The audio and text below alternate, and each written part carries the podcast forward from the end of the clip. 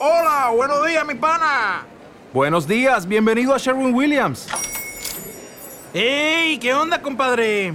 ¿Qué onda? Ya tengo lista la pintura que ordenaste en el ProPlus app. Con más de 6.000 representantes en nuestras tiendas listos para atenderte en tu idioma y beneficios para contratistas que encontrarás en aliadopro.com. En Sherwin Williams somos el aliado del PRO.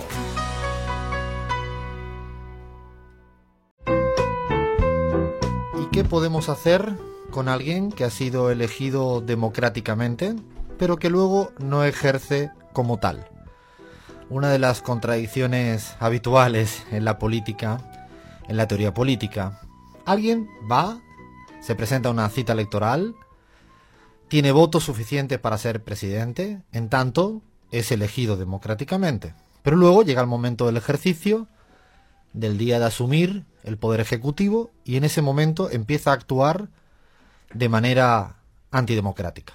¿Qué hacemos en esa situación donde se da ese conflicto entre la legitimidad de origen y la legitimidad del ejercicio? En ese momento donde decimos, bueno, pero como fue electo democráticamente, que pueda decir y hacer lo que buenamente quiera, o no.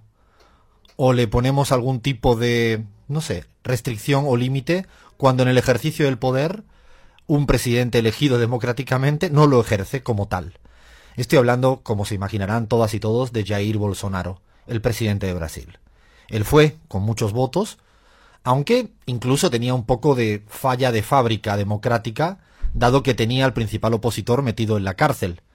Pero sí es cierto que a pesar de esa falla democrática de origen, luego obtuvo los votos, tuvo una mayoría popular que le dijo, ok, hágale, sea usted presidente del Brasil. Sin embargo, luego eh, Jair Bolsonaro se dedicó a hacer en tan poquito tiempo una y otra trastada poco democrática. De hecho, lo curioso, y no quiero cansar a la gente que nos escucha ahora, pero podría citar infinitos ejemplos de cómo Jair Bolsonaro deja de ser democrática, democrático incluso antes de presentarse a ser presidente.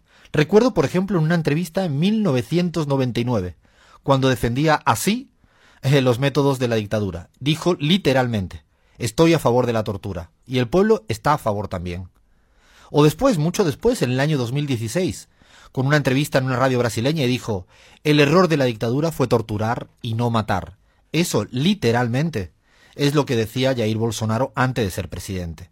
O, por ejemplo, comentarios violentos contra la mujer. Dijo, abro comillas, yo no soy violador, pero si lo fuera, no la iba a violar porque no lo merece.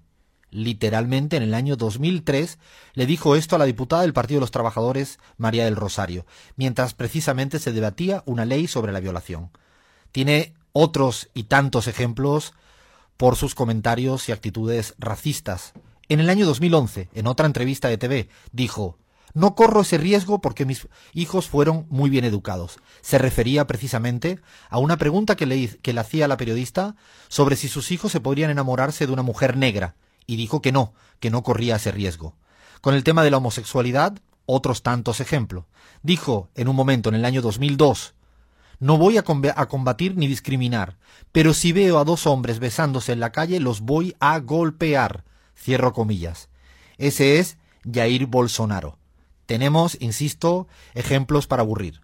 Pero es que desde que está en el poder sigue ejerciendo así, de manera no democrática, con comentarios en contra de la mujer, de los homosexuales, de los negros, de los indígenas, también contra el medio ambiente, no respetando ni siquiera los resultados electorales de lo que ocurre en el país vecino, o sea, en la Argentina, incluso hasta queriéndose meter en, el, en la comida del de al lado. Yo recuerdo siempre a Evo Morales, que él decía en el año 2005 que lo mejor era no tener asesor de campaña, porque mientras que hablar el embajador de Estados Unidos, todo le iba a ir bien electoralmente. Me huele, tengo así un poco el olfato, que si Jair Bolsonaro sigue eh, en, este, en esta tesis de criticar y criticar a Alberto Fernández y a Cristina Fernández, me parece a mí que le va a ir muy mal a Macri. Es curioso porque Jair Bolsonaro en su ejercicio tiene la peor valoración negativa como presidente del Brasil desde 1985.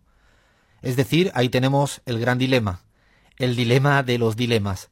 ¿Qué hacer con un presidente electo democráticamente, pero cuando verdaderamente le toca ejercitar el poder no es democrático. No vamos a resolver el dilema, pero sí lo queríamos poner hoy encima de la mesa. Esto es La Pizarra, Radio La Pizarra. Julieta, buena música, dale play. ¿Te preocupas por tu familia? Entonces, ¿por qué darles solo huevos ordinarios cuando pueden disfrutar de lo mejor? Eggland's Best, los únicos huevos con ese delicioso sabor fresco de granja, además de la mejor nutrición, como 6 veces más vitamina D, 10 veces más vitamina E y 25% menos de grasa saturada que los huevos regulares, además de muchos otros nutrientes importantes. Así que, dales los mejores huevos. Eggland's Best, mejor sabor, mejor nutrición, mejores huevos.